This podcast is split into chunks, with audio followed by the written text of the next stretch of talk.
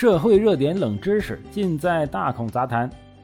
大家好，我是主播大孔威，欢迎收听由喜马拉雅出品的《大孔杂谈》。说广州的高二学生莎莎常常打瞌睡啊，睡得特别多。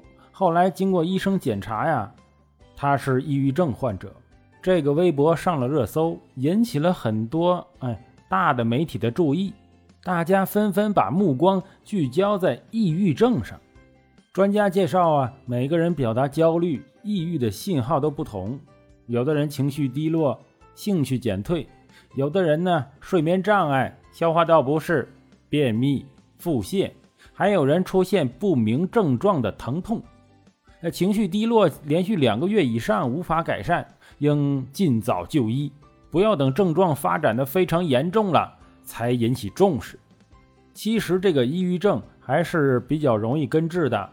我国成人抑郁障碍终生患病率只有百分之六点八，抑郁症和未定性的抑郁障碍的首发年龄在十四岁，也就是说，在少年时候已经发病了。但目前仍有不少人认为抑郁症只是想法观念问题，多聊聊天就能好。哎，在这里大孔要说明的是，抑郁症它是一个疾病，它需要治疗，它不会自己消失。那抑郁症到底是什么样一个疾病呢？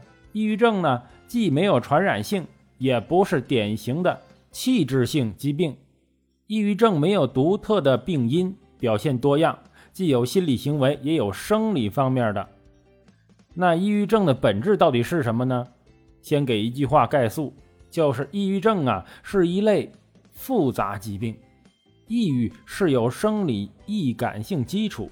与外界环境发生互相作用，反馈到自身，而表现出一系列的我们称之为抑郁症状的动态过程。抑郁症是一个庞大的系统综合表现，而不是单独一个基因、精神地址、精神细胞、心理模式或者哎昨天失恋这样的环境事情单独引起的。所以啊，它有一定的遗传性，哎，因为它是基因造成的嘛。但是也有外界的刺激，比如婚姻问题，就是很多人抑郁的直接诱发因素。对于儿童来说尤为重要，家庭中遭受刺激乃至暴力事件，为之后青春期、成年后爆发抑郁症埋下了一颗定时炸弹。还有就是经济水平，和所谓常识刚好相反呢，收入越低，哎，越容易得抑郁症。那很多人就觉得收入高的人群才会得抑郁症，是因为他们注重心理健康啊，有问题去看医生，发现了抑郁症。那很多这个生活条件不好的人，他就算抑郁了，他可能也不会去看医生。在城市化之前的中国，农村的抑郁症发病率远高于城市，体现在少量的研究报告以及官方都承认的农村高自杀率上。这一局面被近年的大规模的城市化进程，哎，给逆转了一些。多个报告都认为，中国近年的哎自杀率啊大幅下降。嗯，咱们生活好了嘛，不那么穷，哎，自杀的也少了很多。这归功于城市化的进程，以后会怎样还未知。还有就是性别上的影响，比如说女性患者数量达到了男性的三倍之多。除开这个生理因素之外，女性在其他方面都要承受压力等，严重的比如性侵呐，哎，程度不同的可能非常多见，在某些流派的心理治疗中可能是关注点。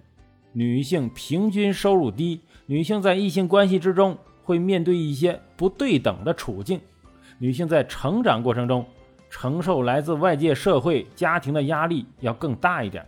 女性和男性在自尊、自我概念以及对社交方式也有可能有差异，这都是抑郁的风险因素。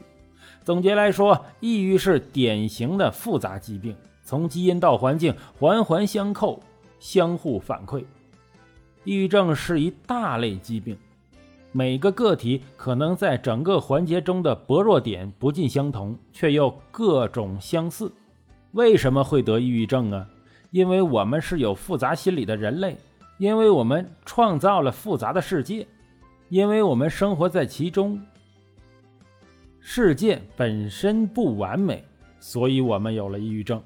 抑郁症的复杂性决定了抑郁症需要接受科学的、系统的治疗方法。我国青少年抑郁率为百分之二十四点六，重度抑郁患者为百分之七点四，但是抑郁症识别率啊还不到百分之二十。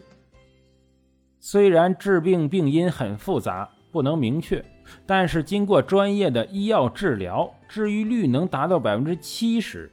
不光是青少年，所有人的心理健康都应该被关注，特别是孕妇、老人等弱势群体。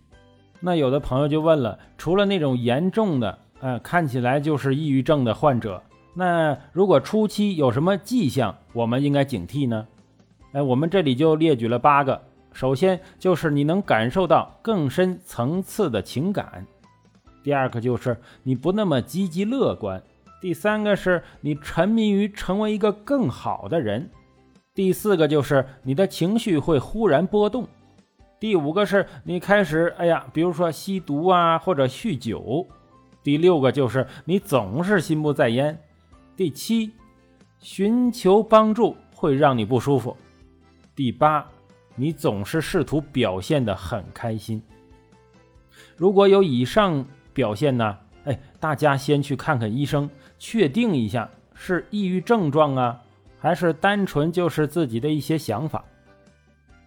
好了，感谢大家收听本次的大孔杂谈。如果喜欢的话，请订阅关注。我是主播大孔威，咱们下集再见。